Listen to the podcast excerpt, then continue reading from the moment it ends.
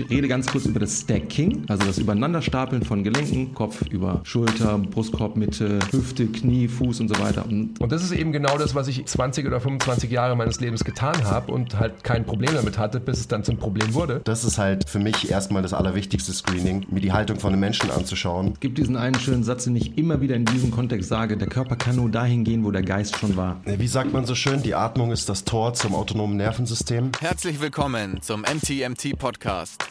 Der beste deutsche Fitness-Podcast der Welt. Hier sind eure Hosts Andreas Klingseisen und Christopher Herrmann.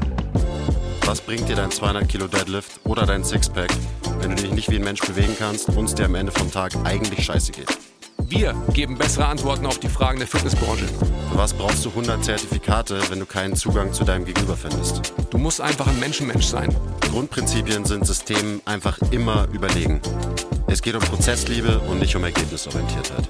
Fitness und Gesundheit sind keine Endziele, sondern sich dauerhaft autoregulierende Prozesse. Wir haben zwar keine Ahnung davon, aber wir reden trotzdem drüber.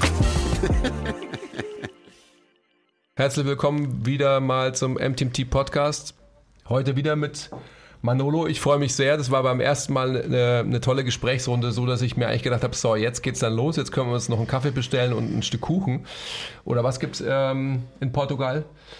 Ähm, uh, ähm, diese kleinen, wie heißen die? Ich weiß nicht, wie die heißen, aber oh, die sind Pas ultra Pastel di Nata. Pastel di Nata, genau. Ja. Oh, ah. kennt sich aus. Ja, ja, ich, ich, ich, war ja da letztes Jahr und äh, da sind wir dann nach Lissabon gefahren und haben uns die Besten der Stadt geholt. Natürlich. Ja. Und äh, das waren tatsächlich die Besten, die ich so gegessen habe. Weil ich vorher noch nie andere gegessen habe. Ja, davor haben wir die vom Lidl geholt, weißt du, die du mit so einer Zange aus ja, dem Plastikkasten ja, ja. rausholst. Oh mein Gott.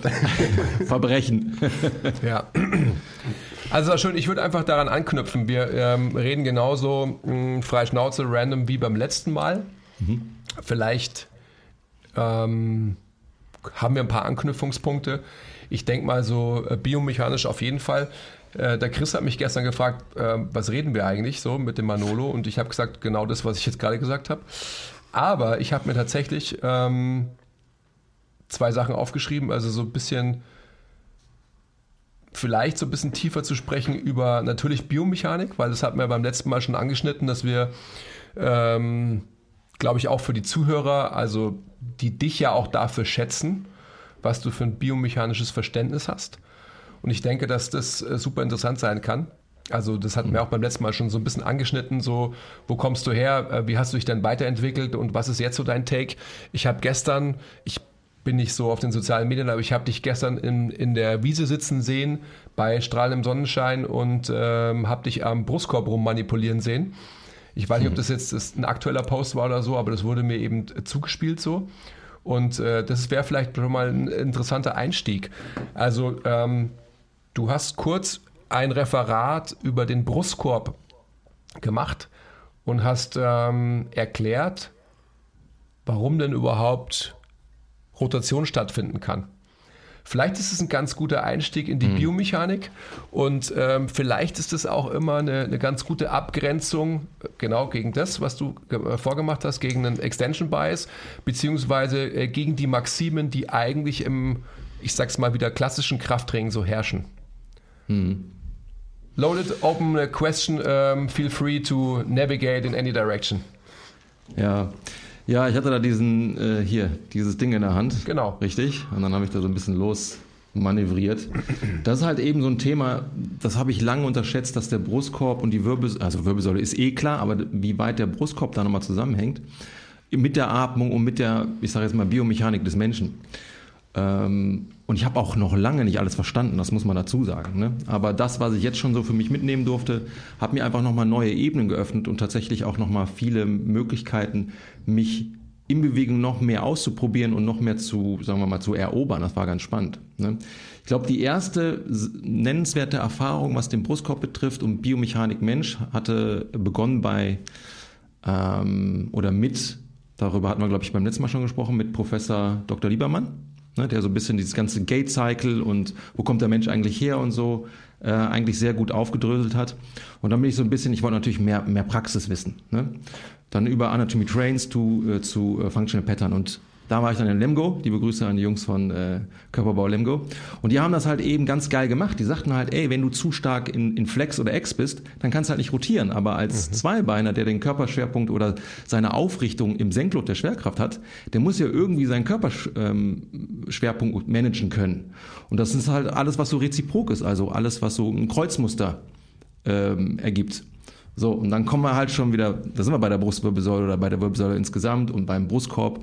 Wenn man dann da so ein bisschen Grundverständnis hat, ja, das öffnet einem ja Welten. Und das war der Post, wo ich dann gesagt habe, ey Leute, wir müssen halt irgendwie rotieren. Das ist halt, da sind wir Menschen halt, wir müssen das halt können. Und wenn wir das auch noch äh, verbessern wollen, dann gucken wir uns nochmal die Atmung an, weil Atmung und Gehen, das ist halt irgendwie, das lässt sich kaum trennen. Ja, weil wo passiert Atmung? Ja, im axialen Skelett oder im Achsenskelett. Ähm, und wenn wir uns halt eben die Bewegung eines Zweibeines angucken, wir halt eben uns schauen, wie sich das halt verwindet und verdreht, ja, dann ist es ja eigentlich naheliegend, dass man sich damit nochmal ein bisschen beschäftigt. Aber ich hatte den Christopher, glaube ich, da nochmal die Tage was gefragt. Ich, hatte dann, ich bin dann über Freiets Gesetze gestolpert und äh, total spannend, sehr, sehr bereichernd. Und dann hatte ich so ein bisschen den, äh, den Twist, ah fuck, bei Pure Eye heißt es jetzt, ähm, so und so und bei Freyets Gesetzen heißt es jetzt so und so. Da war ich jetzt so ein bisschen verwirrt und bin da jetzt noch auf der Suche. also du siehst oder ihr seht oder auch die Zuhörer, da ist meine, meine Reise noch lange nicht zu Ende. Noch lange nicht. Es ist halt auch einfach ziemlich kompliziert, dieses ganze Zeug. Also ich bin auch hauptsächlich verwirrt, wenn ich das gerade diese Themen studiere. Und das ist ja auch ein gutes Zeichen, wenn man verwirrt ist, wenn man irgendwas Neues lernen will. Weil ja, dann lernt man tatsächlich was Neues, wenn man es halt noch nicht auf Anhieb versteht. Ähm, so diese ganze Thematik, das ist ja auch ein Riesenthema bei uns. Also eben, der Mensch braucht Rotation. Ähm, Im Krafttraining verbieten wir uns Rotation meistens, wo es nur geht und Rotation ist böse. Ähm, also Stichwort, man muss immer Anti-Bewegungen trainieren und eben alles in Extension machen, was automatisch biomechanisch einfach unsere Rotationsfähigkeit einschränkt und so weiter und so weiter. Wo passt denn der Stack in dieses ganze Konstrukt? Weil ich meine, wir reden viel vom, vom Stack mhm. Äh, Andis Spruch, kannst du nicht stacken, musst du verrecken. ähm, und ich ja. fände es interessant, wenn du auch mal über den Stack redest, weil ich meine, du bist da ja auch auf deine Art irgendwie hingekommen, dass es vielleicht irgendwie mhm. eine wichtige Komponente ist in diesem ganzen Training slash Mensch sein und dann ist es auch noch mit der Atmung verbunden ähm, und auch damit die Zuhörer mal vielleicht eine andere, ähm, einen anderen Blickwinkel auf dieses Thema bekommen. Mhm. Fände ich es interessant, wenn du mal kurz drüber redest. Äh, ja, eben, warum, ja. warum ist der Stack wichtig und, und was ist das überhaupt? Da sind wir eigentlich wieder bei der Schwerkraft, à la Gravity. Ja. Ich glaube, der Mensch so als Zweibeiner ist, glaube ich, ähm, wenn man sich mal die ganzen Säugetiere anguckt, wahrscheinlich der Einzige, der wirklich im Senklot der Schwerkraft sich wirklich richtig aufbauen kann. Die anderen sind halt eben auf ihre vier Beine, die können sich mit Sicherheit auch in irgendeiner Form antigravitativ aufbauen, aber bei Menschen ist es noch ersichtlicher. So, und in dem Moment, und jetzt gehe ich mal kurz noch, ähm, mache einen kleinen Ausflug. Ich rede ganz kurz über das Stacking, also das Übereinanderstapeln von Gelenken, ja, Kopf über Schulter, Brustkorb, Mitte, Hüfte, Knie, Fuß und so weiter. Und je effizienter dieses Stacking ist im Stand, ich rede jetzt nur vom Stand, ja, desto weniger Energie brauche ich fürs Stehen. Das heißt, äh, die Wahrscheinlichkeit für äh, Kompensation sind halt viel geringer und ich habe es unter Umständen, und das ist ja das, was uns ausmacht, wir sind ja Energiesparwunder, eben weil wir auf zwei Beinen unterwegs sind, weil wir rotieren können. Ähm, und je effizienter halt eben dieses Stacking ist, und das Stack ist ja ein Auszug aus, dem, aus diesem Stacking, ja, desto besser kann ich davon ausgehen, funktioniere ich eventuell auch halt dann in äh, komplexeren Bewegungen. Ja. So, das Stack, äh, wie gesagt, als Auszug, das beschreibt so in, in, meiner Vorstellung halt eben die Ausrichtung vom Becken zu, zu Brustkorb. Ja. Damit natürlich auch die Wirbelsäule und das Vermögen halt während der Atmung halt so eine Art Neutralität hier zu halten. Wobei, da muss man so ein bisschen aufpassen. Ich rede auch immer super viel über Stack. Oh, du musst stacken können. Ja, wie wäre das Spruch nochmal? Wenn du nicht stacken kannst, musst du verrecken. Mhm. Ja, das signalisiert sofort, oh, du musst jetzt halt immer irgendwie hier diese Neutralität haben. Das muss halt immer irgendwie fest sein. Ähm, ja und nein. Von da aus beginnt eigentlich erst so, ich sage jetzt mal, das Spektrum von Bewegungen in allen Richtungen. Ne? Das ist auch vielleicht nochmal eine ganz wichtige Komponente, die man immer mal wieder erwähnen muss. Vor allen Dingen, ich vermute, das wird jetzt Social Media sowieso nochmal richtig durchbrechen. Oh, kannst du stacken? Hast du schon mal was vom Stack gehört? Und dann rennen alle rum und ja, ja, ich bin hier Rippenanbindung und SOA und hast nicht gesehen. Ja, das ist nur der Anfang, das ist eine Neutralität, aber ein schöner Vergleich auch vielleicht zum Autofahren.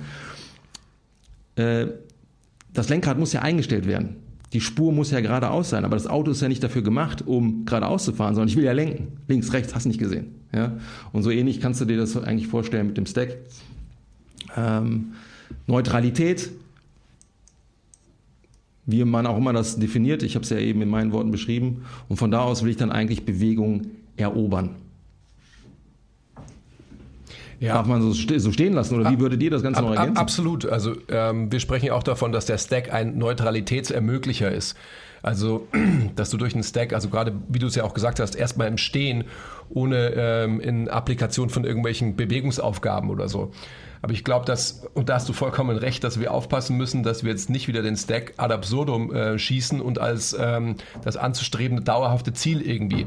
Weil dann ist es auch wieder so, dass es genau, äh, ich sag, nenn's mal vergleichbar wie, wie ein Embrace, ähm, so irgendwie so vor fünf bis zehn Jahren, wo quasi halt jeder irgendwie gebraced rumgelaufen ist und wo es auch hieß so, ähm, ich glaube sogar von, von Kelly Starrett, du solltest so wenn du irgendwie eine Beuge machst oder ein Deadlift und das ist quasi 100% deines Bracings, solltest du im Alltag mindestens 20 oder 25%, ich habe die Zahlen nicht mehr äh, genau im mhm. Kopf, quasi halt gebraced äh, deinen Alltag durchleben, also halt dein Leben leben. Da muss man aufpassen, dass wir äh, den Stack nicht jetzt wieder so glorifizieren und quasi halt die Leute sagen, ja, aber ich muss stacken, sonst kann ich ja, sonst muss ich verrecken, sonst kann ich ja nicht leben, so ungefähr.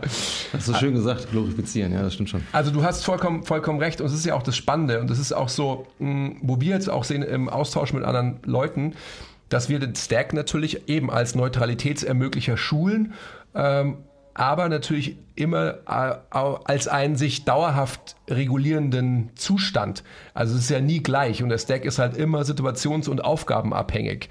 Wenn man jetzt nur steht und ähm, in Anführungsstrichen nur gegen die Schwerkraft ähm, arbeiten muss, dann glaube ich, haben wir ähm, den Stack als, als gute Möglichkeit erstmal zu sehen, ähm, wer lebt sein Leben in, in welcher Position.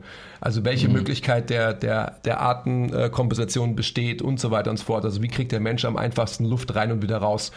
Ähm, das ist für uns halt so quasi, da ist der Stack das Abbild davon. Beziehungsweise die Möglichkeit, ähm, den Menschen wieder dahin zu bringen, dass er oder sie ähm, ja, kompensatorische Artenmuster irgendwie verlassen kann. So würde ich vielleicht mal sagen. Aber insgesamt glaube ich, ist es so, dass es wichtig ist für uns alle, dass es eben halt ein dynamischer Zustand ist und kein, kein statischer. Der, der mhm. einmal anzustreben ist, in Anführungsstrichen einzustellen ist, and that's it, weil das ist natürlich auch wieder falsch. Und zwar total falsch. Man muss auch nochmal dazu sagen, imstand ein Stacking zu, ähm, zu kreieren, ist relativ leicht im Senklot der Schwerkraft. Sobald ich mich halt eben aus, dieser, aus diesem Senklot rausbewege, ja, und ich mache dann wirklich ein paar sportspezifische Geschichten. Ja? Und ich kenne das halt noch von, von Capoeira oder auch von, äh, von Gymnastics und du bist dann da, sobald der Hebel sich in mich erhöht, ja, auf deinen Rumpf, nicht mehr in der Lage, irgendwie zumindest das neutral zu halten, um dann deine Moves zu machen. Dann hast du unter Umständen echt äh, entweder die Schwierigkeit, nicht deine Skills zu erreichen, mhm. weil die Grundlage einfach nicht da ist, weil dein Körperschwerpunktmanagement einfach kacke ist, oder du verletzt dich halt. Ne? Mhm. Da habe ich auch ganz viele ja, Menschen gesehen, die sich dann halt irgendwie Rücken verletzt haben oder Schulter oder sowas dergleichen, weil ja, das muss man, da muss man sich wirklich bewusst sein. Stack, Steck, der Steck, äh, der Stack im ich sage jetzt mal, in Neutralität, was das Senklot der Schwerkraft betrifft, ist relativ einfach. Aber dann daraus rauszubewegen und dann halt eben auch dieses Deck dynamisch zu machen, das ist halt eben die Königsdisziplin. Und ich glaube, das ist das, wo an der Front, wo wir kämpfen, dass wir mhm. halt sagen, okay, das wollen wir noch mehr verstehen und das möchten wir halt auch gerne schulen und weitergeben. Mhm. Ja? Also äh, die Diskussion ist natürlich total spannend. Ähm, ich führe die immer als Gedankenexperiment beim, beim Sprint durch. Also äh, für mich selbst, ich gehe vielleicht nochmal zurück ich glaube, dass ein, ein, Stack oder halt eine, ich sag mal, eine neutrale Ausrichtung des, des axialen Skeletts gerade für äh, den Kraftraum so einfach anwendbar ist. Und da bin ich wieder mhm. bei meinem Thema vom ähm, Kreuzzug gegen den Extension Bias, dass ich denke einfach, dass, dass der Stack so viel Möglichkeit gibt, Krafttraining, also klassisches Krafttraining besser zu machen. Und dementsprechend ist, ist der Stack dann ähm, für, für diese Applikation durchaus auch wieder das anzustrebende Ziel in Anführungsstrichen. Wenn wir dann weitergehen und wenn du jetzt von Capoeira sprichst oder eben jetzt ich vom, vom Sprinten zum Beispiel, dann müssen wir uns, und dann wird es ja spannend, dann wird es ja auch interessant, ähm, dann geht es dann quasi um, ähm, ich sag mal, Ermöglichung von äh, Schrittlänge, ähm, was bedeutet Stack beim Sprinten und so weiter und so fort. Also diese ganzen Gedanken, glaube ich, die du jetzt ja auch schon ähm, eröffnet hast. Und das sind ja die total spannenden. Also wenn ich zum Beispiel bei mir sehe, bei mir ist die Performance erstmal nebensächlich, sondern mein, mein Wohlbefinden und meine Schmerzfreiheit, also auch beim Sprinten. Wenn es so ist, dass ich zum Beispiel beim Sprinten von vornherein in eine Situation komme, dass ich eigentlich wieder so Open Scissor bin, also dass mein Brustkorb weit im Raum vorne steht und mein Becken Interior getiltet ist, dann sprinte ich zwei Intervalle und merke meinen unteren Rücken. Und das ist eben genau das, was ich 20 äh, oder 25 Jahre meines Lebens getan habe und halt kein Problem damit hatte, bis es dann zum Problem wurde.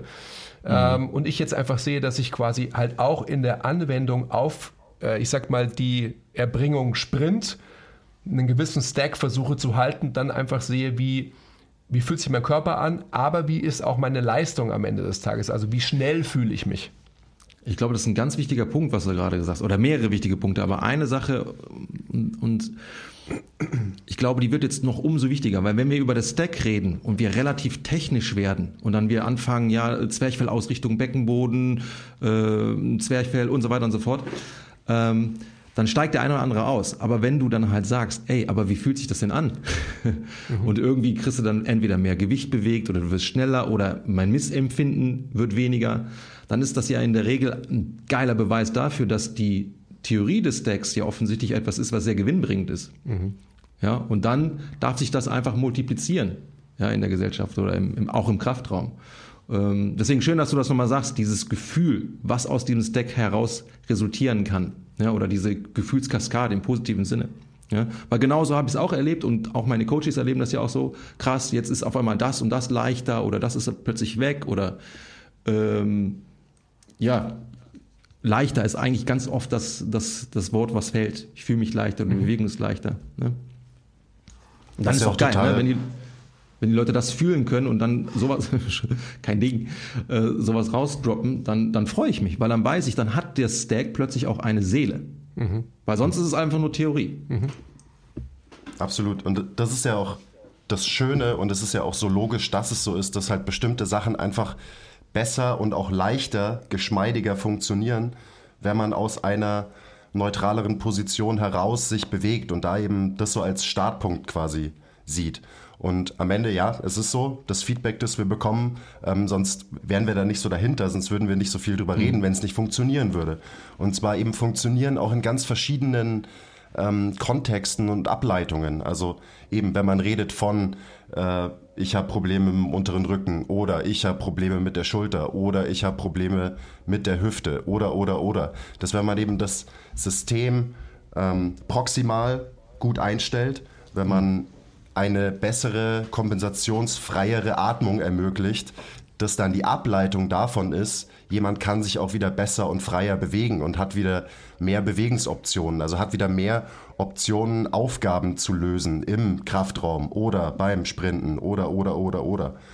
Ähm, und auch, also mir ist ja gerade nur eingefallen, den, den Mentorship-Call, den wir letztens hatten, wo wir eben auch so ein bisschen über das Thema geredet haben. Das Feedback, was wir auch von anderen Coaches bekommen, also nicht nur von unseren Coaches, was natürlich wichtig ist, das ist mhm. genau das Gleiche. Also da hieß es dann so, ja, und das, funktioniert halt verdammt nochmal. So, also auch andere Leute, die, die einfach damit arbeiten, ähm, die sehen einfach ja bessere Outcomes. Und wie du gerade gesagt hast, darum geht's. Also es geht nicht darum, dass wir uns hier äh, eben tolle biomechanische Theorien hin und her werfen und sagen so, oh ja, toll, der Manolo denkt darüber genauso wie wir, ähm, super. Äh, ja, ohne praktische Ableitung bringt es natürlich nichts. Und jetzt komme ich zum Punkt. Ähm, vielleicht hast du da ein paar Beispiele, Fallbeispiele, Geschichten von Leuten, die du coachst. Also was du mit diesem Ansatz alles irgendwie positiv beeinflussen kannst. Weil das ist, mhm. glaube ich, auch für einen äh, Zuhörer wichtig, damit man sich irgendwie was drunter vorstellen kann. Ich habe es ja gerade schon angeteased, also eben egal ob Schulter, unter Rücken. Genau, vielleicht hast du ein paar, ein paar Geschichten, damit man, damit man sich noch mehr darunter vorstellen kann. Ja, Äh, also der Klassiker ist halt durchweg mehr Entspannungsgefühl im, im, oberen Rücken und im unteren Rücken, vor allen Dingen auch im unteren Rücken. Ne? So, ich glaube, so ein Extrembeispiel, was ich äh, hatte, war eine, eine junge Dame, die seit zwei Jahren Achillessehenschmerzen hatte. Also immer, wenn sie morgens aufgestanden ist, hatte sie Achillessehnen. Äh, Schwerfälligkeiten, also sie hatte dann erstmal wirklich Mühe gehabt, ein paar Schritte zu gehen, bevor dann quasi das System so ein bisschen äh, eingelaufen war im wahrsten Sinne des Wortes. So, und da hatte sie schon zwei Jahre mit, äh, mit zu tun. So, dann haben wir so ein bisschen am Stack gearbeitet, so ein bisschen an der Hüfte, ja, so ein bisschen mehr External Rotation und und und. Und das Resultat war, sie hatte erstmal in der Nacht, das war ähm, eine Live-Session, und in der gleichen Nacht hatte sie richtig Faxen mit, mit dem Source und sowas dergleichen.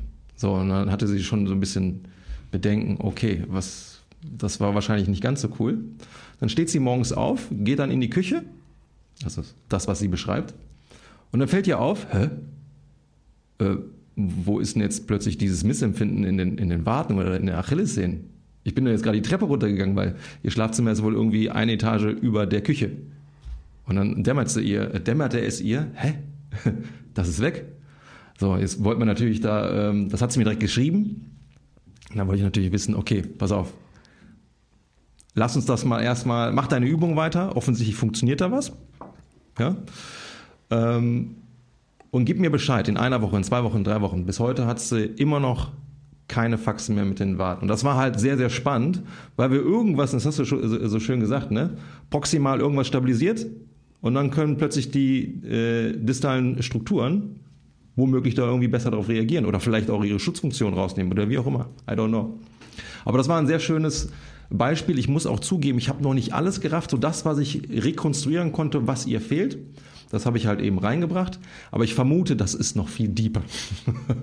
ja, aber ist scheißegal. Ich habe die, die tief hängenden Früchte habe ich offensichtlich mit ihr pflücken können. So, wenn es funktioniert, ist auch geil. Top. Hast du, weil, ähm, also ich stelle sie mir gerade vor, wie sie in der Früh aufsteht und wo ihr Körperschwerpunkt im Raum noch ähm, also verschoben ist. Machst du sowas, dass du in, ähm, in deinem Assessment die Leute irgendwie von der Seite äh, sich fotografieren lässt oder dass du das siehst und quasi auch einfach vorher, nachher, äh, weil das würde mich jetzt total interessieren, wie das bei ihr war. Also ich könnte mir vorstellen, dass ähm, weil ich, ich kenne genau dieses Phänomen, also hatte ich mhm. jahrelang auch. Also so quasi, was müssen meine Waden machen und dementsprechend quasi eben wahrscheinlich auch meine Achillessehnen ausbaden, weil die Waden halt äh, eine, eine Überaktivität haben, weil mein Körperschwerpunkt nach hinten gezogen werden muss, weil er halt vorne steht, weil mein Brustkorb ja. zu weit im Raum vorne steht. Ähm, kontrollierst du sowas oder, oder, oder thematisierst du das mit ihr? Jetzt in dem mhm. Fall? Ähm, also man muss dazu sagen, das war eine Teilnehmerin aus meinem Kurs. Also wir haben da jetzt tatsächlich keine Screenings im Vorfeld gemacht, sondern wir haben im Kurs gescreent und auf dieses Screening ähm, haben wir quasi die Übung äh, erstellt. Das heißt, es gab aber keine Fotos. Grundsätzlich mache ich das mit meinen Coaches. Fotos, vorher, nachher, beziehungsweise es gibt dann immer so Screenings alle zwei Wochen. Ja, und dann gucke ich mir halt eben an, das hatte ich glaube ich beim letzten Mal schon erwähnt, okay, das, was ich hier auf dem Papier sehe, von den Zahlen her, passt das? Dann gucke ich mir natürlich die, die Posen an oder die Postur oder die Haltung und gleiche das auch ab mit dem, was der, was der Mensch da beschreibt. Fühlt sich das einfach besser an oder irgendwie äh, müssen wir doch an irgendwelchen Stellschrauben drehen. Aber grundsätzlich brauche ich halt eben auch diese objektive Komponente, die Zahlen und ich brauche die Bilder. Und auf den Bildern sieht man das sehr oft und sehr, ich will nicht sagen sehr schnell, aber wenn du halt eben ein paar Basic-Schrauben drehst, wie unter anderem halt eben so ein Stack, was ja am Ende des Tages nichts anderes ist wie so ein Körperschwerpunktmanagement. Ja, klar, wenn ich so eine Open Scissor Position habe oder grundsätzlich so ein Anterior Pelvis Tilt, so chronisch sage ich jetzt mal, ja, und ich es schaffe, mein Management bezüglich des Körperschwerpunkts irgendwie zu, zu effizienter zu machen, ja, dann bin ich ja schon wieder Jetzt rede ich wieder äh, vom Stand in meinem Stacking drin, brauche wenig Aufwendung und dann unter anderem halt eben auch so Strukturen wie die Wade, dass sie halt eben wenig irgendwie irgendwas zurechtzurren muss, was eigentlich im Senkel oder Schwerkraft hingehört. Mhm. Ja, aber grundsätzlich Bilder sind da. Das macht ja auch Spaß. Das macht A für den Kunden Spaß.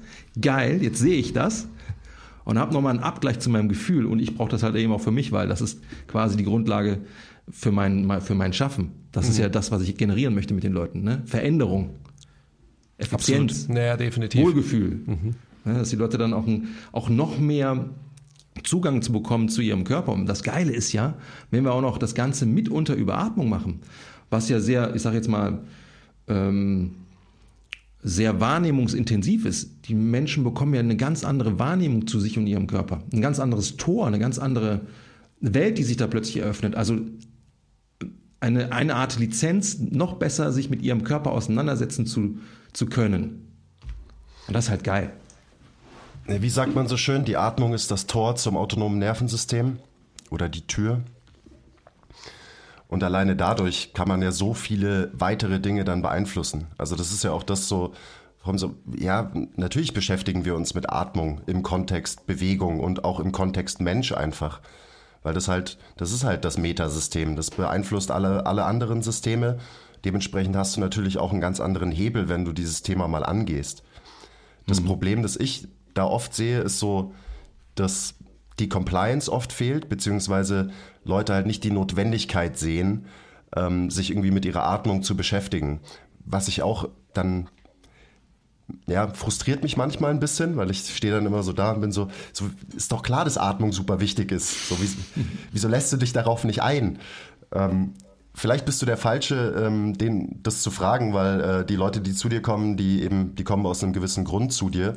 Ähm, mhm. Aber trotzdem, vielleicht kannst du kurz darüber reden, ob du das überhaupt machen musst und wenn ja, wie, also wie du so dieses mh, mm, Interesse am Thema Atmung vielleicht auch so ein bisschen förderst bei den Leuten, damit sie mhm. dann eben ähm, diese ganzen Benefits ernten können, längerfristig gesehen, wenn sie sich damit wirklich auseinandersetzen.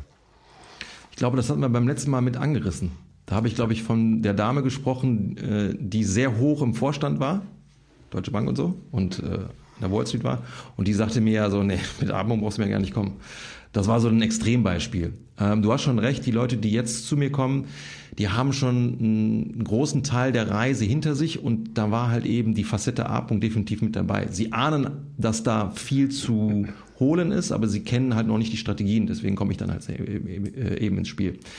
Ich beobachte das halt natürlich irgendwie auch in meinem, in meinem Freundeskreis oder auch im, im generellen Wirkungskreis dass Atmung da noch sehr abstrakt ist. Also abstrakt im Sinne von, wie kann ich denn durch Atmung plötzlich irgendwie meine Haltung verändern oder äh, Bewegung irgendwie schmerzfrei machen und und und. Hm. Ähm, du siehst das, Andy sieht das, ich sehe das, alle, die quasi in unserer Cloud sind, sehen das, das, was du, was, wie sagst du immer, Andy? Das, was man äh, Du kannst sieht, sehen, das, was du weißt. Genau, du kannst nur sehen, was du weißt. Ich habe noch nicht so den heiligen Gral gefunden wie ich jetzt die Leute sofort umswitchen kann. Was ich ganz gerne mache ist, du kannst nur die Leute abholen, wenn sie schon irgendwie bereit sind, abgeholt zu werden. Ich empfehle zumindest ein Buch. Und das ist sehr abenteuerlich geschrieben, ähm, nichts, was jetzt sehr technisch ist, aber wo sehr schön darauf hingewiesen wird, über ganz viele Kanäle, wie eigentlich A-Punkt elementar ist. Und da sind wir schon wieder bei äh, James Nestor, äh, Bress. Und allen Leuten, denen ich das empfohlen habe, die noch nicht viel Plan von Ahnung hatten, äh, von Atmung hatten, ja, oder nicht geahnt haben, wie viel Potenzial drin steckt. Spätestens nach diesem Buch wussten sie, alles klar, jetzt check ich, was du da die ganze Zeit einfach nur äh, von dir gibst. Jetzt sag mal mehr, jetzt will ich mehr wissen. Mhm. Ich, ja. Äh, ich, ja. Also ich überlasse das quasi den Leuten schon selber, sich selber ähm, ähm, ja, zu öffnen für das Thema. Mhm. Für mich ist ja immer so die Frage, was ist die, die tiefste Frage der tiefsten Frage? Was ist die Gretchenfrage? Sollten wir nicht hergehen, also mit dem Wissen, was wir jetzt haben, und ähm, ich sage immer, Atmen oder Atmung ist Information. Also es gibt mir einfach sehr, sehr viel über den Menschen, also biomechanisch, äh, psychodynamisch, äh, you name it. Also mhm. e extrem viel kann ich dadurch ähm, ableiten. Und die Frage ist für mich, ähm, warum sind wir überhaupt heutzutage damit konfrontiert, dass wir es wahrscheinlich nicht mehr schaffen, ich sag mal, von einer sehr, sehr aktionsgeprägten Atmung aus dem sympathischen Nervensystem, aus einer, ähm, ich sag mal, entspanntere ähm, Atmung ins parasympathische Nervensystem zu kommen. Ähm, war das schon immer so oder ist es ein Phänomen unserer Zeit? Sicherlich. Und sind denn vielleicht die Menschen, das wollte ich dich jetzt fragen, diese, diese Dame, die du betreut hast, von der du gerade gesprochen hast, ähm, hatte die eine, eine Trainingshistorie? Also war das ein Mensch, der quasi Selbstoptimierer, High-Performer in allen Lebensbereichen war? Also war die vielleicht auch im sportlichen Kontext immer so ein Overachiever? Weil dann ist es für mich natürlich irgendwie naheliegend oder ich würde jetzt mal ähm, behaupten, dass es irgendwie klar ist, dass ihre Atemmuster auch fucked up in dieser Richtung waren, beziehungsweise einfach, dass sie halt im sympathischen Overdrive festhing. Und das ist genauso der, ähm, also die Diskussion, die ich jetzt anregen möchte, unter uns dreien oder auch äh, für alle Zuhörer. Warum sind wir in unserer Disziplin so extrem damit konfrontiert? Also jemand, der einen Krafttrainingsbias hat, da ist es irgendwie total naheliegend. Alles ist extensionsgetrieben. Der ganze Mensch wird nicht nur in der Aktion des Trainings, sondern auch quasi in seinem Leben in dieser Haltung, in dieser ähm, Struktur verharren, weil er oder sie glaubt, dass das gut ist. Dass es gut ausschaut, dass es gesundheitsfördernd ist, etc. etc. You get my point. Ähm, für mich wäre spannend, mal Menschen unter meiner Linse zu haben, die mit diesem ganzen Performance-Denken und so weiter überhaupt gar nichts am Hut haben. Ob deren Atemmuster dann, also ich gehe jetzt wieder Narrow oder Wide ISA, ob das dann eher die Narrows sind, also diese Diskussion führen der Chris und ich auch total häufig. Also mhm. so ähm, auch Introversion, ähm, Extrovertiertheit, also das gegenüberzustellen, wenn man das überhaupt kann und so weiter. Du weißt, in welche Richtung ich ähm, gehen will, Manolo. Was ist dein, mhm. was ist dein Gedanke dazu? Das ist eine sehr spannende Frage. Du versuchst ja da quasi so Stereotypen ähm, klar zu machen. Mhm. Ähm, ich habe das tatsächlich auch für mich schon begonnen, weil das halt eben auch mein Thema ist. Ich mache das übers Gesicht. Ja, Mundatmer, Nasenatmer. Ja. Äh, und das habe ich, glaube ich, beim letzten Mal auch schon gesagt. Ich hatte den Dr. Bernsen bei mir im äh, Podcast. Der ist halt eben Neurowissenschaftler und beschäftigt sich halt extrem viel mit den Funktionen im Kopf. Sehr interessanter Podcast. Und ja, also auch der Typ ist halt der Knaller, ne? Und ich mache halt den Screen an und Klaus heißt er mit Vornamen, guckt so und sagt halt, Manuel, erlaube mir direkt eine Frage. Kann es sein, dass du von Kindesbein an Mundatmer bist, weil die Nasenlöcher äh, sind zu klein? Da sind wir schon wieder ähm, die Form folgt der Funktion und so weiter und so fort. Mhm.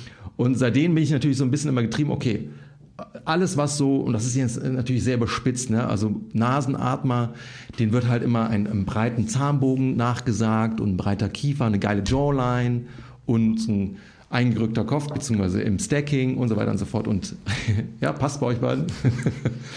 und ähm, grundsätzlich sagt man halt eben auch bei, Mund, äh, bei Nasenatmern, die sind ästhetischer als die Nasenatmer. Und die Nasenatmer haben eher ein schmales Gesicht, einen schmalen Kiefer, eventuell äh, Zahnverschachtelung, eine äh, dominante Nase und sowas dergleichen. Und das ist dann das, was ich tatsächlich sehe oft. Ja, und dann weiß ich oder ich gehe davon aus, dass dann halt eben die Mundatmer definitiv Menschen sind, die im äh, sympathischen Modus irgendwo festhängen und dann gucke ich mir den Rest an und das passt dann oftmals auch. Ne? Irgendwie äh, Neckbreezer, ähm, keine, keine ähm, exzentrische äh, Fähigkeit irgendwie auf der Bauchdecke, wenn es um äh, Einatmung geht und sowas dergleichen. Die plumpsen einmal voll rein und dann geht das, glaube ich, in die Richtung wie du. Ich fange halt direkt mit dem Kopf an, also da, wo Atmung passiert. Ich glaube, jetzt, wo ich auch, und wir sind ja alle erstmal sensibilisiert, ich bin, das ist ja auch erst mein jüngstes Thema, das muss man dazu sagen. Ne? Ich lerne wie ein Verrückter, aber ich weiß halt, ich habe vielleicht nur gerade mal drei Prozent. Ja? Und so dieses, jetzt mal weitere Stereotypen ähm, zu erkennen oder beziehungsweise das runterzubrechen, ah, okay, wenn, wenn der dieses oder jenes aufweist, ja, bei White oder äh, äh, Narrow kann ich ja nicht genau sagen, ja, sind das jetzt eher die, die Jungs und Mädels, die sympathisch da festhängen? I don't know. Ja, das, ich glaube, das macht die Erfahrung aus. Aber das ist eine sehr spannende Frage. Weil dann kannst du tatsächlich sofort, du siehst jemanden, so wie der Bernsen bei mir, und dann weißt du schon sofort, wie der tickt. Und ich bin ja auch ein Nervöser. Ich bin ja auch jemand, der ähm, durchtrieben ist und und und. Also grundsätzlich eher ein sympathischer vom Nervensystem. Ich hoffe sonst auch im Leben. Ja, äh, Typ bin. Das passt halt wie Arsch auf Eimer. Und dann halt, und dann sind wir bei dem Thema, was du eben auch gesagt hast, ne, äh, Christopher, im Sinne von, ja, Atmung entscheidet halt darüber, in welchem State ich mich befinde. Und das war dann halt eben für mich auch eine spannende Reise zu verstehen, alles klar. Und dann war ich plötzlich in dieser, was vorher Esoterik-Welt war, ja, in der Welt, die mir dieses Tor eröffnet, ah, okay, jetzt gehst du mal in eine andere Sphäre rein. Ja. Ähm, mit dem Kopf, da gucke ich weiter. Da bin ich immer sehr, sehr, sehr ja, wie soll ich das sagen, äh, immer neugierig. Vor allen Dingen auch bei, bei Kunden dann. Ne? Das, was ich vermute, erhärtet sich das? In der Regel ja. Das ist ja auch so interessant und so spannend, wenn man das so abgleicht. Also zum Beispiel, du hast es ja so gerade eigentlich schon angesprochen, gewisse Schönheitsideale zum Beispiel. Also was, wie nehmen wir ein ästhetisch schönes Gewi äh, Gesicht wahr? Und zwar nicht erst seit äh, den letzten paar Jahrzehnten, sondern irgendwie schon immer. Und das eben das, was wir dann eher als schön wahrnehmen, auch eben funktionell gut ist, nenne ich es jetzt einfach mal ganz runtergebrochen. Deswegen ja. ist Mundatmer, äh, eine Beleidigung und so weiter und so weiter. Es sind so viele Dinge, die dann irgendwie zusammenpassen ähm, und wo man dann eben so die Struktur abgleicht mit der Funktion. Ähm, und das eine bedingt das andere und das äh, andere bedingt das eine und so weiter. Das finde ich auch immer, immer sehr spannend. Also das eben, ja, da machen so viele Sachen einfach so viel mehr Sinn und auf einmal ähm, verbinden sich irgendwie Punkte aus ganz unterschiedlichen Feldern ähm, und alles geht irgendwie in die gleiche Richtung. Und das ist doch immer so, gerade beim Lernen und Studieren das Allergeilste, wenn du wieder einen Zusammenhang verstehst und wenn du irgendwie was eben aus dem Thema Atmung ähm, passt dann einfach eben wie Arsch auf Eimer, wenn du dich gerade beschäftigst mit der Biomechanik von Schulterblatt oder so. Also so Dinge, die du vielleicht, die man früher gar nicht so wahrgenommen hat, als würden sie zusammengehören. Ähm, die gehören halt zusammen und dann stimmt es auch noch überein. So, das ist für mich immer so, da sitze ich dann irgendwie zu Hause, wenn ich mal wieder was verstanden habe und das ist oh mind, mindblowing einfach. Ja. Und im nächsten Moment gibt es dann irgendwas Neues, wo du denkst, fuck, jetzt ist wieder alles durcheinander. Jetzt weiß ich gar nicht mehr, was richtig und was falsch ist. Genau, so, so wie die, Aber, die Sprachnachricht, die du mir letztens geschickt hast, wo du so warst, so, ah fuck, jetzt habe ich irgendwie, jetzt, jetzt weiß ich gerade gar nicht mehr, was ich denken soll. ja, ja, es ging da um den Brustkorb, ne, wie ich eingangs erwähnt habe. Ja. Da, da will ich auch noch mehr wissen und da gucke ich auch, was... Ähm, äh, was mich da weiterbringt. Ich hatte jetzt zuletzt, das habe ich auch nochmal, glaube ich, in den, in den Stories hochgeladen, mich nochmal ein bisschen mit Schrot auseinandergesetzt. Also die, Therapieform Schrot, die quasi durch Atmungskoliosen heilen konnte. Wie hieß die Dame? Katharina Schrot, glaube ich. Ja, 1920 hat sie das als Therapieform ähm, äh, angewandt und da musste ich halt so, so schmunzeln, weil A, ich meine, das ist natürlich die Endstufe, was die Verwirrung des Brustkorbes betrifft und sie hat es trotzdem hingekriegt. Ja, diese, diese, und das sind ja, ich weiß nicht mehr, warum damals die Skoliosen so krass waren. Ich glaube, das hatte mit irgendeiner Impfung oder so zu tun. Ich bin, ich weiß es nicht mehr ganz genau. Ähm, und dann hat sie es halt eben geschafft und das ist halt so krass. ja, nur durch Atmung einfach diesen Brustkorb und die Wirbelsäule wieder zu entwirren. Das ist eigentlich äh, einfach todesheftig. Und schade eigentlich, und das ist einfach so das beste Beispiel, Entschuldigung. Ähm, so, sie wurde erstmal belächelt mit dieser Therapie. Dann hat irgendein ein Arzt gesagt, ey, da müssen wir genauer hingucken. Dann hat sie am Ende des Tages das Bundesverdienstkreuz bekommen. Ja? Und das Ganze war dann irgendwie evidence-based proved. Und dann gab es dann nochmal Widerspruch. Und jetzt ist das quasi auf evidence-based Stufe 2 gerutscht. Ja? Also nicht mehr top of evidence. Warum? Weil die Studienlage nicht da ist oder nicht so dicht ist.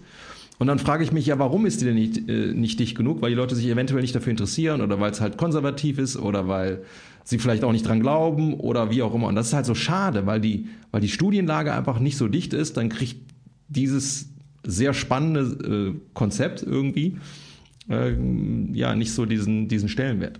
Und wir machen ja eigentlich nichts anderes. Ja? Das ist ja das Krasse. Nur halt eben nicht so dieses Extrem, dass wir da irgendwelche strukturellen Skoliosen da wieder äh, zurechtbiegen. Aber am Ende des Tages geht es ja darum, dass wir in Richtung Neutralität mhm. uns bewegen wollen, damit wir halt eben eine geile äh, Ausgangssituation haben, uns dann komplett frei zu bewegen. Kleiner Break. Wenn euch gefällt, was wir machen und ihr uns unterstützen wollt, zeigt uns ein bisschen Liebe, gebt uns Feedback, teilt die Folge, supportet uns auf Patreon. Den Link findet ihr in der Beschreibung. Und jetzt geht's weiter mit der Folge.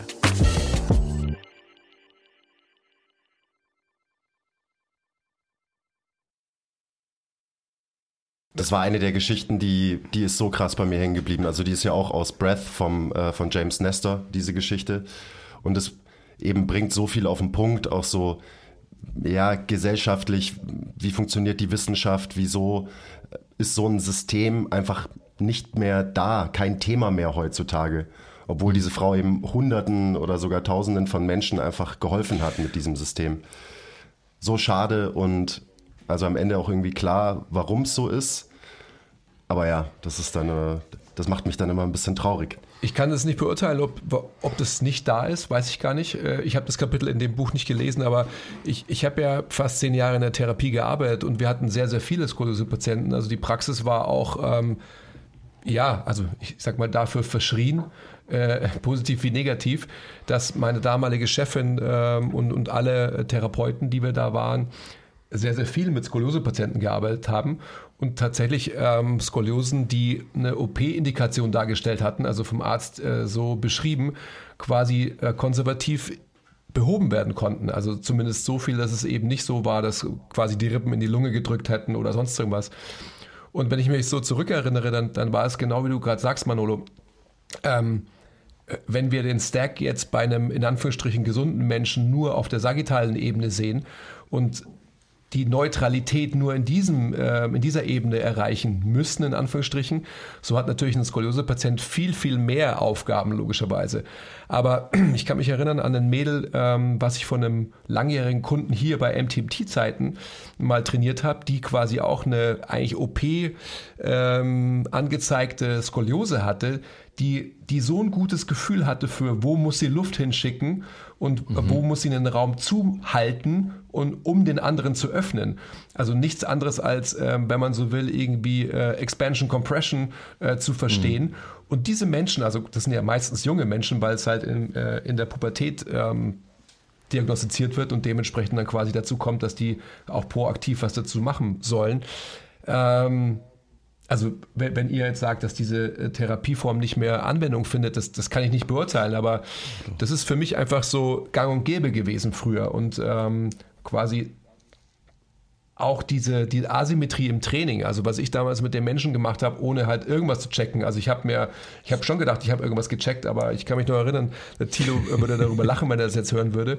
Ich bin mit Skoliosenbildern, also mit, mit den Bildern der Wirbelsäule von Menschen aufgestanden und ins Bett gegangen, weil ich so viel darüber nachgedacht habe und am Ende des Tages halt, ähm, das erzähle ich ja auch immer wieder gerne so, ein Jahr lang auf die Art und Weise mit jemandem gearbeitet habe, um dann zu sagen, okay, ich glaube, es war komplett falsch, wir müssen es komplett andersrum machen und so weiter. Ähm, aber, jetzt komme ich endlich zum Punkt, dieses, dieses Stacken oder eben Neutralität im System zu erreichen. Das ist das, um was es geht. Weil dann eben halt die Möglichkeit der Effizienz und der, der geringeren Kompensation und des einfacheren, des leichteren Lebens, was du vorhin auch beschrieben hast, sich einstellen kann. Kennt ihr Cy Monster? Wen kenne ich? Never heard of her. Bitte? Ist der von, von den Muppets oder von wo ist der? Nein. Nee, das ist so ein, ähm, so ein Hybrid zwischen Breakdancer und Calisthenics. Ah, okay. Simon, also Simonster, ja, ist so sein, sein äh, Synonym. Ähm, ich, ich musste gerade an ihn denken, der Typ ist unfassbar. Unfassbar, der ist, glaube ich, selber auch Physio. Ähm, ich werde gleich aufklären, warum ich jetzt plötzlich hier so einen Sprung mache. Und ich hatte irgendwann mal von ihm so einen, so einen Kurs gebucht.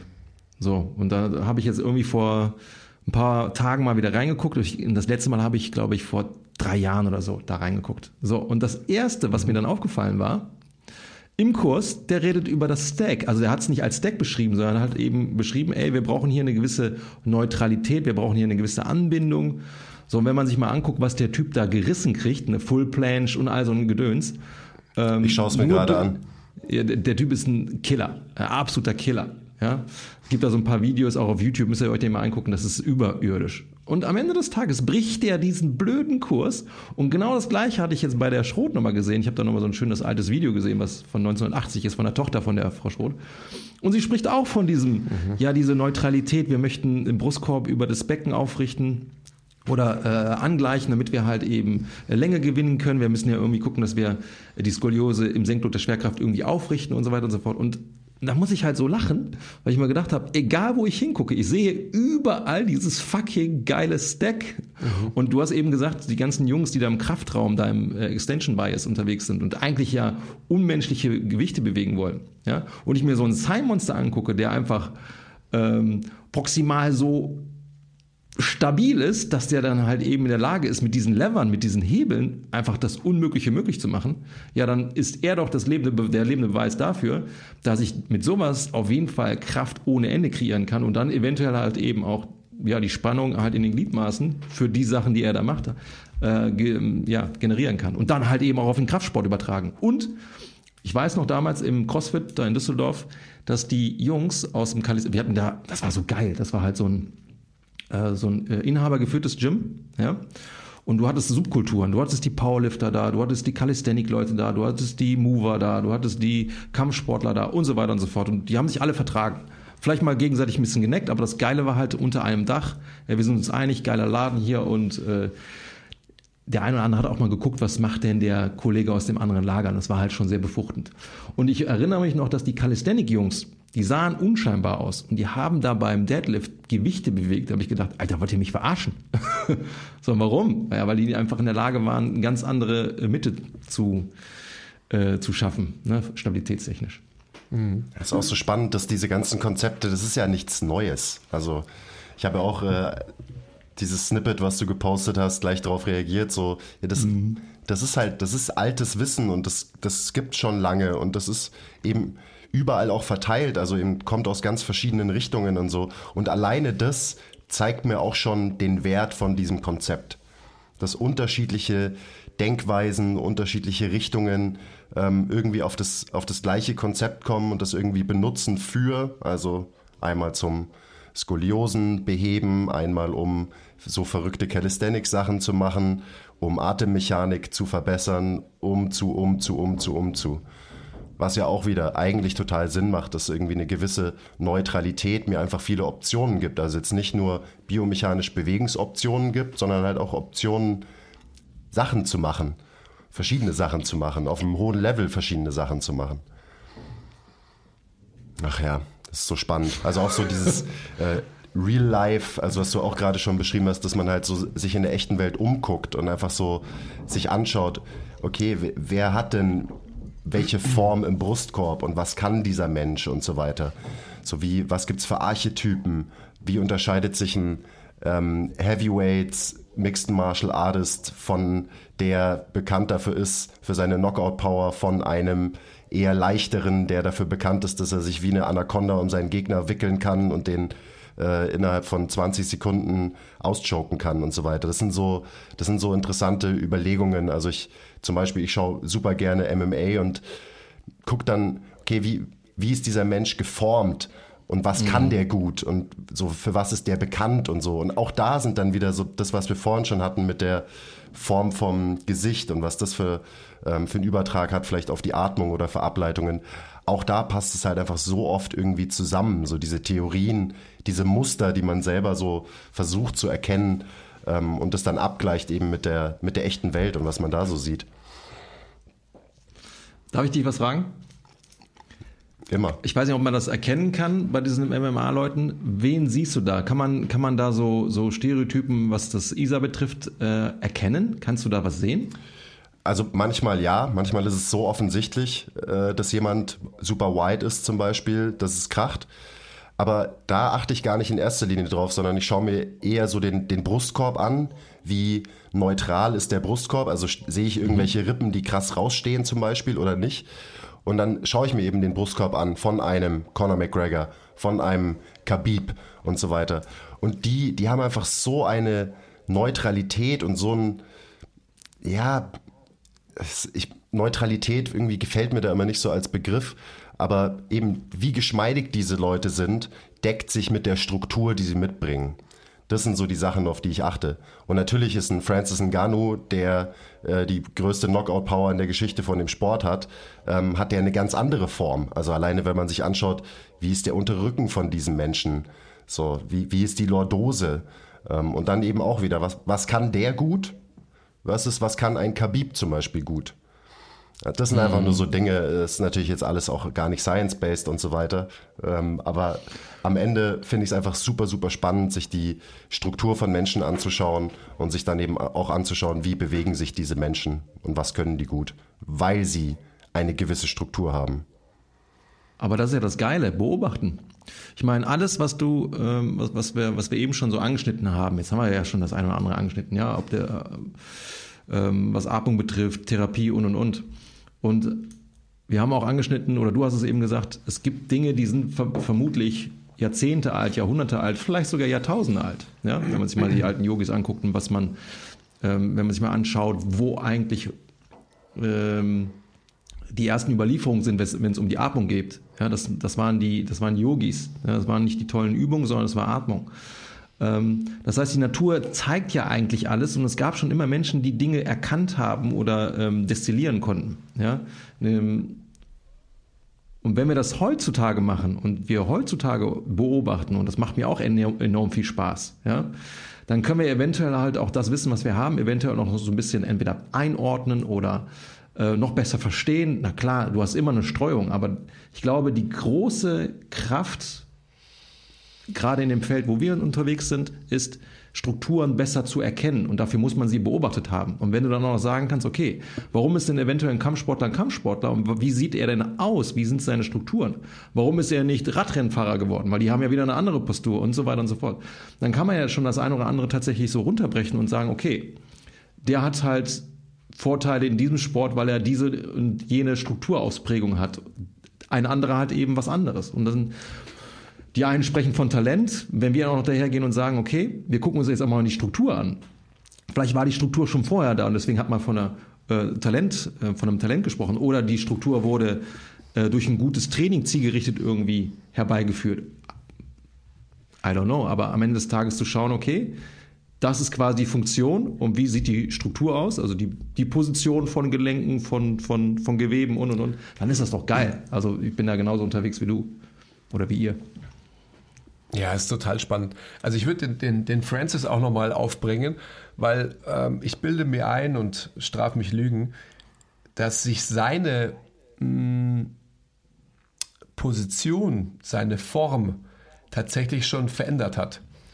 Dahingehend, als dass ähm, natürlich sein Training und seine Ausrichtung ähm, viel respiratorischer, viel kardiovaskulärer wurde und dementsprechend sich auch sein Körperschwerpunkt im Raum ähm, von zu weit vorne in Anführungsstrichen bereits nach hinten verschoben hat. Also weil einfach sein Training sich halt ähm, verändert hat, weil es sich verändern mhm. musste. Und wenn man sich dann anschaut, ähm, wo seine Rippen, wo sein, äh, die Ausrichtung eben von seinem zum Brustkorb äh, im Raum vom, vom Anfang, also ich habe mir gerade Bilder von ihm angeschaut, als er jünger war und wie er jetzt aussieht, dann glaube ich, ähm, annehmen zu dürfen, dass es genauso ist, wie ich es gerade beschreibe. Dass er am Anfang mhm. halt nur auf seinen einen Skill, also maximal Knockout-Power, äh, Wert gelegt hat. Und man hat das ja auch in dem Kampf gegen den, ähm, na, gegen meinen Lieblingskämpfer eigentlich. Stiepe gegen den Stiepe, danke, gesehen, dass ähm, wenn er halt nicht irgendwie innerhalb der ersten äh, ein oder zwei Runden halt jemanden ausnockt, dann ist es halt problematisch gewesen. Wird es wahrscheinlich immer noch sein, aufgrund äh, von seiner Größe, von seinem Gewicht, Muskelstruktur und mhm. so weiter. Aber es hat sich schon verändert. Da sind wir wieder bei ähm, Form follows Function, oder? Abs absolut, definitiv. Und wenn man sich dann als Gegenbeispiel, sage ich jetzt einfach mal, ich kenne mich nicht so gut aus wie der Chris, einen Habib anschaut zum Beispiel, der ist ja eigentlich der ist ja rund. Also der ist genauso, wie du es beschreibst. Der, der kann sich um, um dich rumwenden wie, wie eine Schlange, weil seine Grundform schon so ist, dass da ist, da ist nirgends irgendeine Form von Extension, die irgendwie Rotation blockieren könnte oder so. Das ist genau das Gegenteil. Also so, ja, das ist schon extrem. Es macht total viel Spaß. Bei mir, ist es, bei mir ist es vor allem so bei den, eben bei den Sprintern, weil es mich da ja so interessiert, diese grundsätzliche Frage, ähm, sprintet ein Sprinter gestackt oder hat ein Sprinter äh, einen Open Scissor? Diese Diskussion führe ich auch total oft, einfach um so die, die Schrittlänge in Anführungsstrichen biomechanisch von vornherein schon zu vergrößern. So, und dementsprechend rein ähm, physikalisch schon ähm, mit weniger Aufwand mehr Leistung, sprich äh, Strecke zu, zu machen und so weiter. Also das ist auch total spannend, finde ich, wenn man sich so die, die, die, die Körper von Sprintern anschaut. Hm. Ist ja auch so für uns Coaches, alle, die mit Menschen arbeiten, da ist es einfach so ultimativ wertvoll, dass man sich diese Gedanken macht ähm, und auch einfach viele Leute sieht und das dann eben wieder abgleicht mit, wie bewegt sich der Mensch und so weiter. Ich meine, wir haben jetzt vorhin irgendwie schon von Screenings geredet und so weiter. Das ist halt für mich erstmal das allerwichtigste Screening, mir die Haltung von einem Menschen anzuschauen und mir zu überlegen, was verrät mir diese Haltung über diesen Menschen. Und da auch wieder auf einer biomechanischen Ebene, ähm, auf einer psychodynamischen Ebene. So, wir hatten das, wir hatten das schon vorhin. Und äh, deswegen sehe ich das auch sehr, sehr, sehr kritisch, dieses ganze, ja, ähm, Haltung sagt nichts über potenzielle Schmerzen aus und so. Und dieser Research ist absolut richtig und der ist auch wichtig und ich verstehe ihn. Aber es darf halt nicht dazu führen, dass wir die Haltung von einem Menschen ignorieren ähm, und irgendwie denken, das wäre nicht, das wäre einfach nicht wichtig. Und ich mache, egal welche Haltung mein Gegenüber mitbringt, halt einfach diese Übungen und so weiter. Mhm. Das ist so, vielleicht kannst du da auch, äh, sonst reden nur noch der Andi und ich, äh, kurz drüber reden. Ähm, auf was achtest du denn bei einem Menschen? Also wenn du dir jetzt einfach nur die Haltung von einem Menschen anguckst, der eben ähm, ein Coaching bei dir gebucht hat, du schaust dir die Haltung von vorne, von der Seite an. Was sind denn so die Muster, die du erkennen willst und eben so die Punkte, auf die du da besonders den Fokus legst? Hm. Ähm, gute Frage. Ich will noch mal ganz kurz ausholen mit der Haltung. ähm, da hatte ich auch mal eine Diskussion, ähm, was die Haltung betrifft. Ich finde es eigentlich, und das hast du eben auch schon gesagt, was die ähm, auch was die Psyche und sowas betrifft. Also es, es gibt ja so viele Parameter, die auf Haltung Einwirkung, äh, äh, Auswirkungen hat. Ja, also neben der Struktur natürlich auch viele psychische Komponente.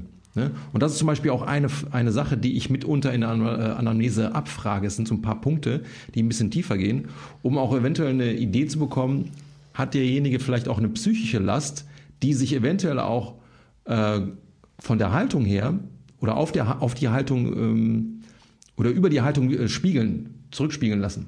Ja? Deswegen, wenn du da jemanden hast, der da viel mit, äh, mitbringt, ja, und dann sowieso schon jemand ist, der viel im Leidensmodus ist, das kann eventuell auch vielleicht etwas sein, was, ähm, was Auswirkungen auf die, auf die Haltung hat und halt eben auf Schmerzen. Deswegen tatsächlich, das ist jetzt kein Scherz, mache ich auch das eine oder andere so ein bisschen in Richtung Mindset-Arbeit. Ja, vielleicht auch manchmal so ein paar Glaubenssätze auflösen ja, oder das zumindest mit angehen, weil manchmal erleben die Menschen eine Leichtigkeit durch dieses, ah, ich habe jetzt eine neue Sichtweise und plötzlich baut sich die Haltung auf. Ja, das ist eine ganz spannende Geschichte. Deswegen sehe ich Haltung tatsächlich noch ein bisschen mh, hm, weitergehend als nur strukturell. Ich möchte mir auch immer angucken, wen habe ich da vor mir. Ne? Deswegen Anamnese bedeutet halt auch immer so ein bisschen, ich gucke mir den Menschen genauer an. Ansonsten grundsätzlich klar, wenn ich mir jetzt die Haltung angucke, Brustkorb, das ist natürlich jetzt so mein, mein neuestes Auge für den Brustkorb. Wie sieht der Brustkorb aus? Ähm, in neutral, bei Einatmung, bei Ausatmung, im Stand sowieso. Ähm, wie bewegen sich die Schultern dabei? Das Becken gucke ich mir genau an. Ähm, das sind jetzt so die Sachen im Stand. Ansonsten gehe ich natürlich die ganze Kaskade durch. Innenrotation, Außenrotation, bei gebeugter Hüfte, bei gestreckter Hüfte und und und. Aber das, was ich jetzt am, am meisten mache, ist tatsächlich, weil da sehe ich halt das meiste Potenzial für mich, hier noch mehr zu verstehen. Das erste, was ich tatsächlich mache, den Brustkorb im Allgemeinen angucken. Und vor allen Dingen, wo sind die Schulterblätter dann? Äh, hängen sie irgendwo fest? Und und und. Das sind dann die Dinge, wo ich mich gerade versuche, noch weiter zu schulen. Ja, ich glaube, da sind wir auch gerade äh, in einer ganz ähnlichen Richtung. Also wir hatten jetzt die letzten zwei Skill-Meetings quasi über dieses ganze Thema, äh, wie bedingt die Form vom Brustkorb die Beweglichkeit der Schulterblätter und somit auch der Schulter.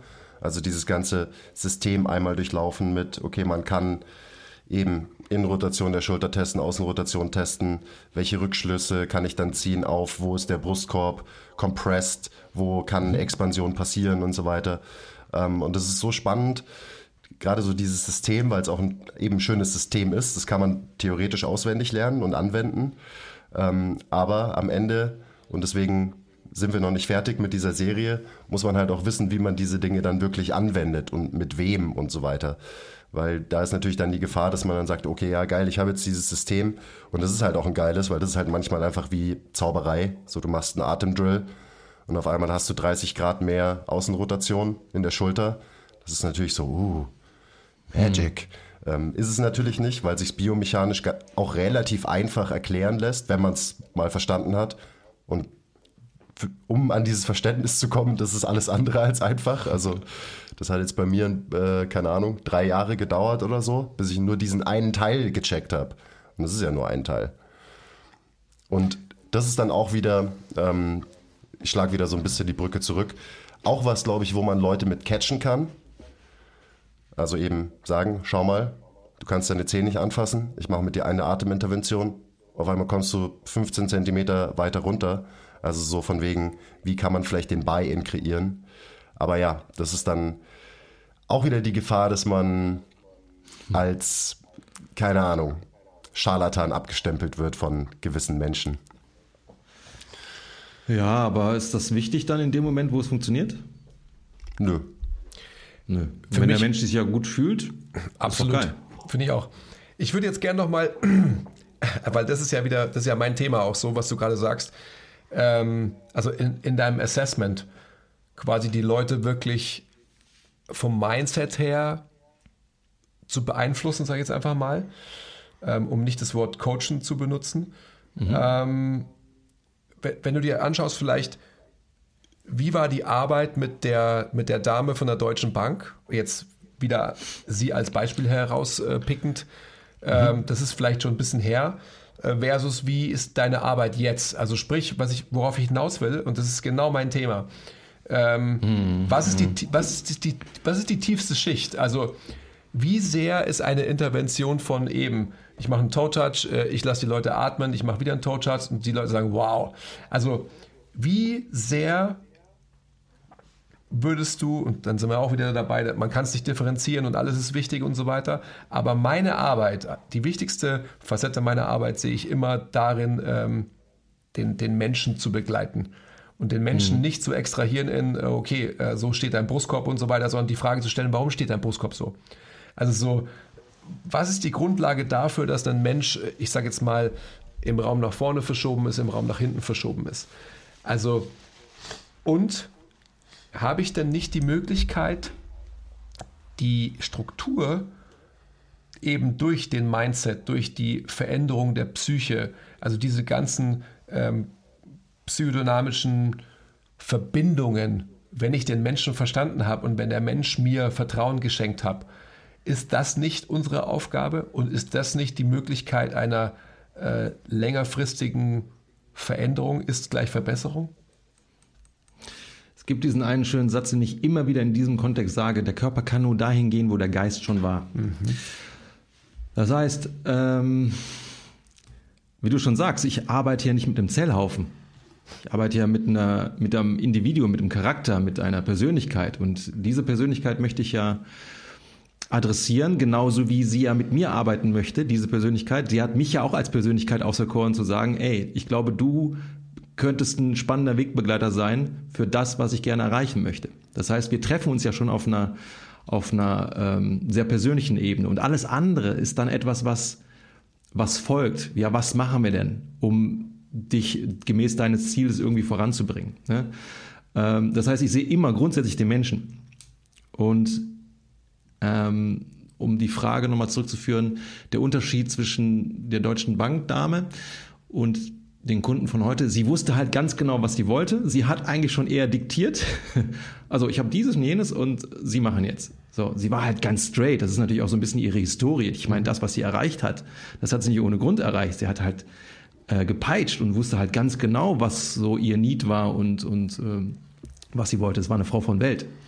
So, und das ist auch gut so und das ist auch äh, eine sehr spannende Persönlichkeit gewesen und es hat auch mir Spaß gemacht, mit ihr zu arbeiten, auch wenn ich erkennen musste, hier und da komme ich nicht weiter. Aber wenn ich eine gute Argumentationskette hat, ha, hatte, ja, gerade was so ihren, ihren ähm, äh, ihre Struktur betraf, auch für das Golfen. Sie hatte ja dann ihre zwei Golfclubs, wo sie übrigens dann irgendwann Clubsieger geworden ist. Ja, und sie sagte, ich glaube, das hat was mit ihren Übungen zu tun. Das hat mich natürlich dann auch stolz, stolz gemacht.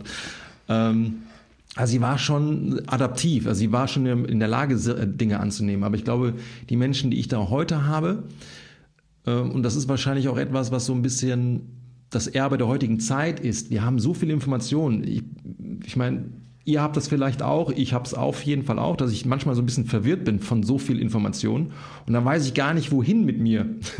Jetzt habe ich natürlich meine Kanäle, was die Informations... Ähm, was die Information betrifft, ganz stark eingegrenzt, damit ich mich mit nicht noch mehr Dingen zu äh, zulade, sondern jetzt weiß ich halt, wo die äh, Lernerei für die nächsten Jahre hingehen wird.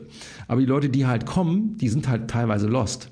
Ja, und die sind dann auch manchmal so ein bisschen verzweifelt und haben das Gefühl, sie machen das alles nicht richtig und so. Doch, die Schuld ist nicht zwingend bei dir. Wenn du schon bei mir bist, dann hast du ja offensichtlich sehr viel Gutes schon versucht und irgendwas auf deinem, auf deinen Wissensweg, du hast hier deine kleinen, äh, wie sagt man da, Brotgruben aufgehoben und bist bei mir gelandet. Das heißt, du hast schon alles richtig gemacht. Nur jetzt muss man eben gucken, dass man das ein oder andere mal äh, destilliert und jetzt mal für dich runterbricht und dann auch den Leuten das Gefühl geben, dass sie A, viel mehr auf der Pfanne haben, weil ich habe tatsächlich Leute da, die machen mir in gewissen Teilbereichen, was Körper betrifft, einfach was vor. Mhm. Die haben sich dann, das sind dann normale Menschen, die einen normalen Job haben, äh, weiß ich nicht, sind dann irgendwie Ingenieure oder, oder Chemiker oder äh, Autoverkäufer oder sonst was dergleichen und kennen sich mit Ernährung besser aus als ich. Wo ich mir denke, wow. Und dann sind, fühlen die sich aber so klein. Und dann darf ich den Menschen halt erstmal sagen, ey,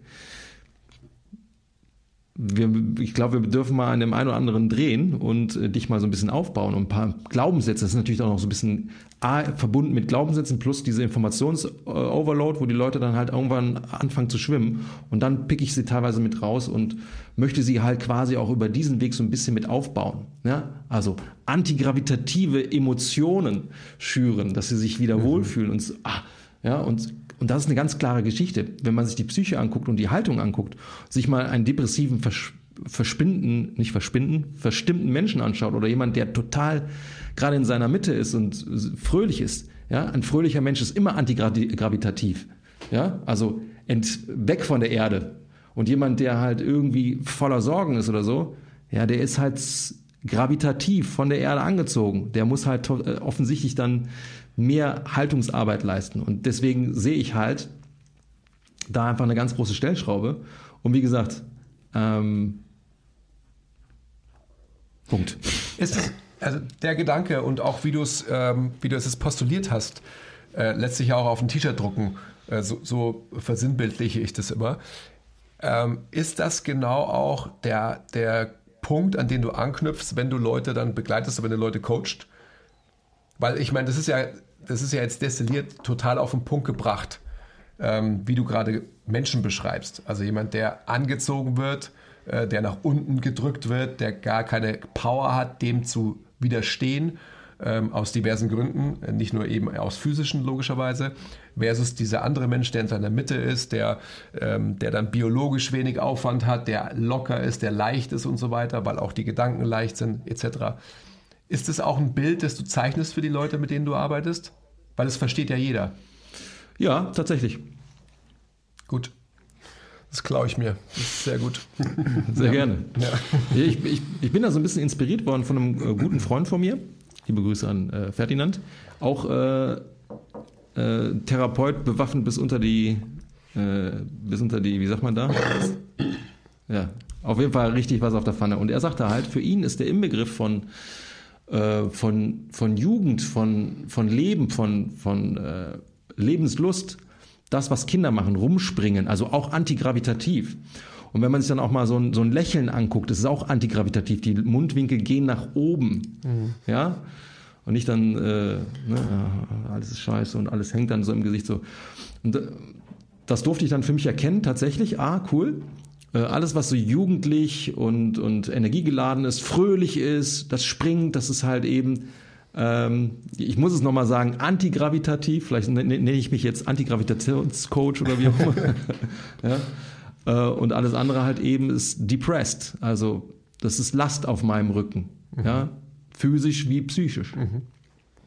Absolut. Ich lieb's. Und der Begriff von, von Alter. Ne? Also Alter im Sinne von, ich bin gebrochen vom Altern. Also ich glaube nicht an dem klassischen Altern, ich muss jetzt irgendwie, wenn ich 80 bin, irgendwie am Rollstuhl gefesselt sein. Daran glaube ich absolut nicht. Ne? Aber wenn wir das System pflegen und gerade dann ist halt eben wichtig, dass wir da oben frisch bleiben, in der Birne. Ne? Und nicht sagen sowas wie, ich bin zu alt für dieses oder jenes oder solches, sondern halt eben vieles mitmachen. Dann bleibt auch das System jungfräulich, jungfräulich her, was das äh, Antigravitative betrifft. Ne? Also wir wollen ja elastisch bleiben. Denken wir nochmal an die Kinder. Die sind halt noch die, die Neuwagen, die können das halt noch, die sind noch sehr hydriert und ich bin mir sehr sicher, dass wir das überführen können, noch bis ins hohe Alter. Das passt alles so gut zu so einem Thema, worüber ich jetzt irgendwie auch aktuell wieder mehr nachdenke. Ähm, ich glaube, das war getriggert durch einen Podcast von Bill Hartman, wo er eben nochmal drüber geredet hat, dass wir halt 24-7 gegen die Schwerkraft ankämpfen müssen. Und früher oder später verlieren wir alle den Kampf gegen die Schwerkraft. Aber wir haben so viel Möglichkeit, ähm, das eben herauszuzögern und eben antigravitativ zu bleiben für lange, lange, lange Zeit. Also das, äh, ich lieb's, das Konzept von, von Anti-Gravity, ähm, weil es auf so viele Bereiche wieder, wieder zutrifft. Und ja, man muss sich ja nur mal umgucken draußen in der Welt, wie viele Leute den, ähm, den Kampf gegen die Schwerkraft irgendwie langsam aber sicher verlieren oder vielleicht auch schon aufgegeben haben. Ja, ist so. Uff. Wow. Uff. ja, also wir, wir, haben jetzt eine Stunde. Ähm, wir haben jetzt noch gar nicht darüber gesprochen, wie, äh, wie wir dich jetzt auch noch mehr ins Boot holen äh, für den Kampf gegen Extension Bias. das, das können wir dann mal ähm, in einen der, der Folgefolgen machen. Sollen wir jetzt hier schließen oder sollen wir noch was eröffnen? Also ich bin voll geflasht jetzt und äh, ich, ich, ich glaube, das ist auch ein ganz guter Abschluss für diese Folge. Ja, dann ähm, lass uns und es wird nicht das letzte Mal gewesen sein, dass wir uns unterhalten. Von daher können wir uns auch immer noch ein bisschen was, bisschen was aufsparen für die nächsten Sehr Male. Gerne. Sehr gerne. Ja, cool. Ähm, dann sag nochmal für alle, Manolo, die die erste Folge vielleicht nicht gehört haben, die verlinken wir aber irgendwo oben oder unten oder so, oder? Äh, wo man dich finden kann. Ja, äh, die Seite Antigravitationscoach kommt noch. War Ansonsten klar. halt Gravity, gravitycoach.com bzw. shop.gravitycoach.com. Weil die Gravity Coach Seite, die muss äh, erneuert werden, die hat einen Bug. Die, da wirst du jetzt nichts sehen, aber ich habe noch die zweite Shop. Da kann man noch mal das eine oder andere sehen. Ansonsten halt Instagram. Das ist so mein Hauptkanal. Mhm. Alles andere bin ich zu faul für. Oh ja, oder äh, ich habe ja auch einen Podcast, ne? Und da werden ja. wir äh, auf jeden Fall auch noch mal sprechen. Gravitas. Mhm. Cool. Ja, schön war es wieder. Ähm, es ist Wahnsinn immer, wie schnell die Zeit vergeht, gell, wenn man sich so intensiv unterhält. Zack, mhm. ist die, ist die Stunde vorbei.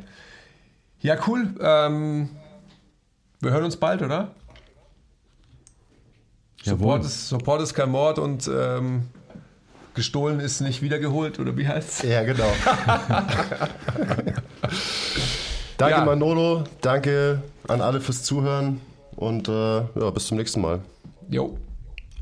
Ciao, Sie. Bis bald. Bye, bye. Okay, bye.